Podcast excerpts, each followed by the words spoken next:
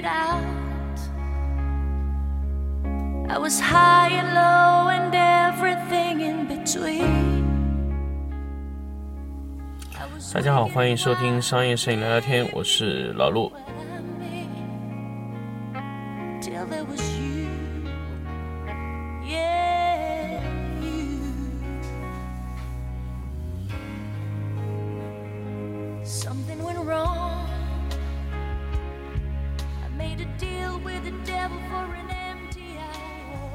欢迎大家继续收听商业摄影聊聊天节目。那么我们这一期是二十二号，刚好是老陆开 workshop 的第一天。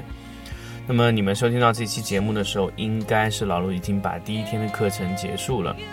那么这一次南通的 workshop 的报名的确实是非常非常非常的紧张，因为到最后一天的时候呢，因为十九号那天，因为为什么着急的去说这个课程已经截止报名了？因为当天确实报了非常非常多，所以为了保证质量，我们就这一次就是呃婉拒了一些学员啊。那么我们下一期什么时候开呢？我们下一期可能会开在广东地区。那我们还没有定好时间呢，我们找好场地，确认好时间，我们会在广东地区开第三次一阶的课程。那么，继广东结束以后，会不会在其他城市开呢？呃，还要再暂定。那么这一期呢，我们来跟大家聊一下什么节目呢？回到我们的这个节目的话题来，迪灯还是闪光灯拍照？因为那这几天呢，确实有很多学员来问我说：“老卢，我这个看很多摄影师用迪灯结合闪光灯拍摄，是怎么回事呢？”然后我说：“那你把迪灯发上来给我看一下哦。”他给我发上来是一个国产的一个迪灯，然后它的其他的一些光线呢是用宝富图的一个呃一个 Octa 的一个八角柔光箱，直接用了一个这样的柔光箱去拍。那么为什么他要用迪灯拍呢？其实很多学员想问我，迪灯和闪光灯有什么区别？那么迪灯是种什么东西呢？迪灯呢，它是 HMI，HMI 就是高频闪的一个高压钠灯。那么它可以做到六千五百 K 啊，六千五百 K 的色温。那么它是通过怎么实现常亮呢？就是以一百赫兹甚至两百赫兹速度频闪，然后你看到这个光线啊，就是持续的，它相当于是一个连闪的一个闪光灯。那么频闪的原理就是这样的。那么闪光灯呢？闪光灯就是一下它的能量上去，但是 HMI 它的功率要做的很大呢，也很困难，而且它成本非常高。那么我看它用的是一个三 K 到四 K 左右的一个 HMI，可能达不到四 K，可能就三 K 左右的一个 HMI。那么这个时候我就问，迪灯结合闪光灯拍摄，RA 就会有问题。因为迪灯的 RA 是没有闪光灯高的嘛，那当然有些好的比闪光灯更高。那么为什么它用迪灯呢？因为迪灯你要去处理的时候，你就得考虑快门速度和闪光速度啊、闪光的这个亮度，对吧？呃呃，不是不是，就是快门速度和光圈的配合。但是闪光灯只需要光圈就可以了，迪灯也是可以调功率的，所以。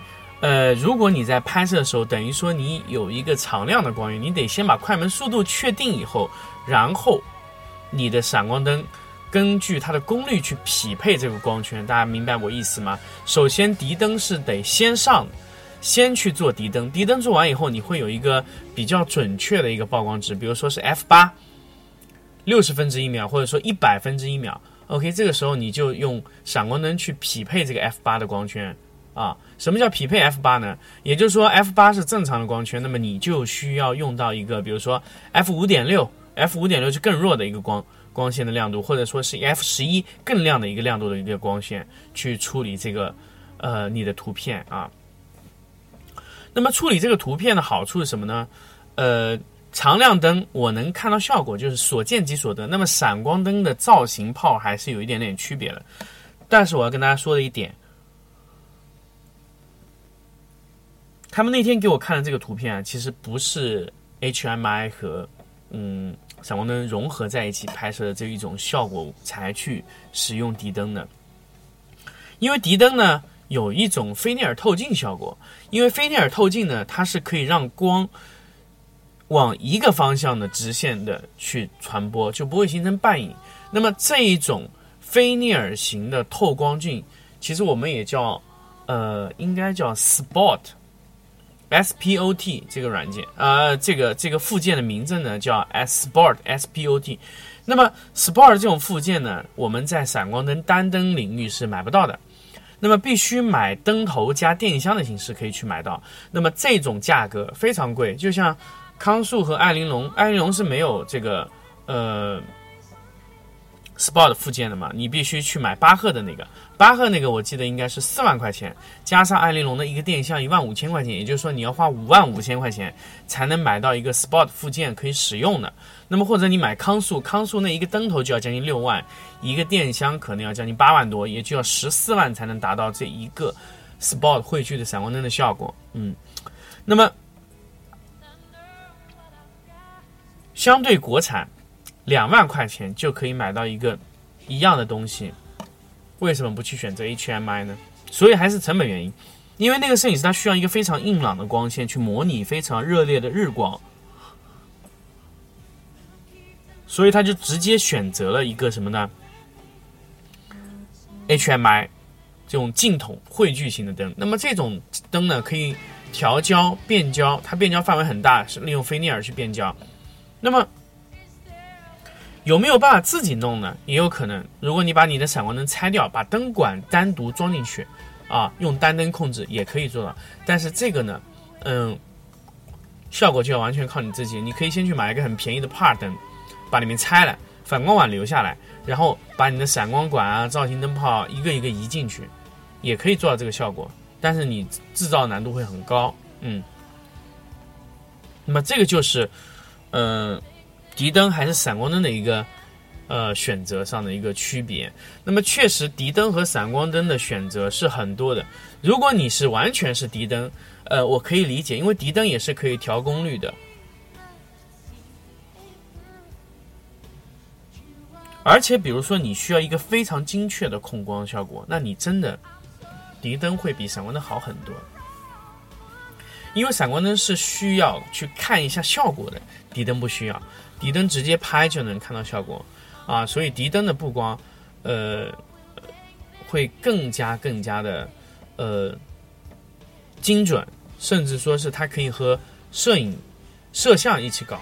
那么敌灯的布光的成本会非常高啊，这是我们在敌灯控制的时候难度最大的一点。还有一点，敌灯往往的亮度啊，它是盖不过日光的，所以你的棚得是完全封闭性的。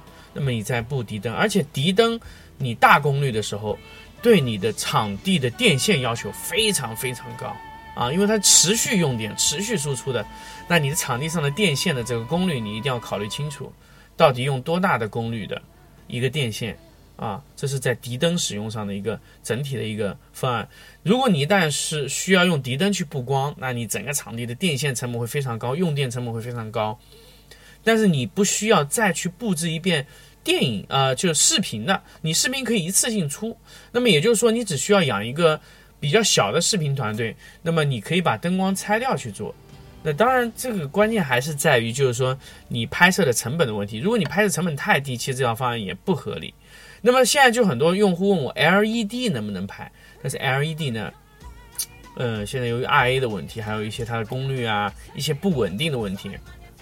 LED 和敌灯还是有很大区别的啊！LED 出来的光线，因为它是持续亮的，那么 HMI 的灯拍出来是最最最最最接近闪光灯的，因为它是频闪脉冲型的啊，一直频闪那种灯，所以它的灯光线非常非常接近闪光灯。所以如果你的平移，如果比如说你是闪光灯平移到常亮灯，那么你用敌灯的效果是。最为最为接近的，那么如果你用 LED 呢，会差距很大，所以这就是为什么很多用户在拍视频和拍图片的时候要分离两次拍。一般来说，同样的团队，图片能拍到一百分，视频可能只能拍到六十到七十分，这是一个严重的打折扣的过程。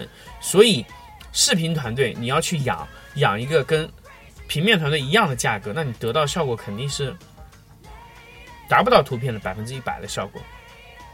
啊，因为视频牵扯到很多后期啊各种形式的东西啊，因为我知道很多很多用户他会选择去敌灯拍或者怎么样，他都是希望一次性搞定。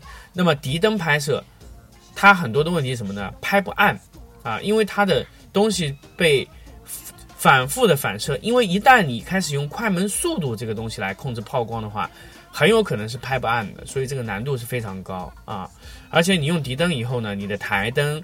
你这些亮度都需要考虑，因为你是没有办法慢门吸，因为你慢门吸的时候都会吸到所有的敌灯。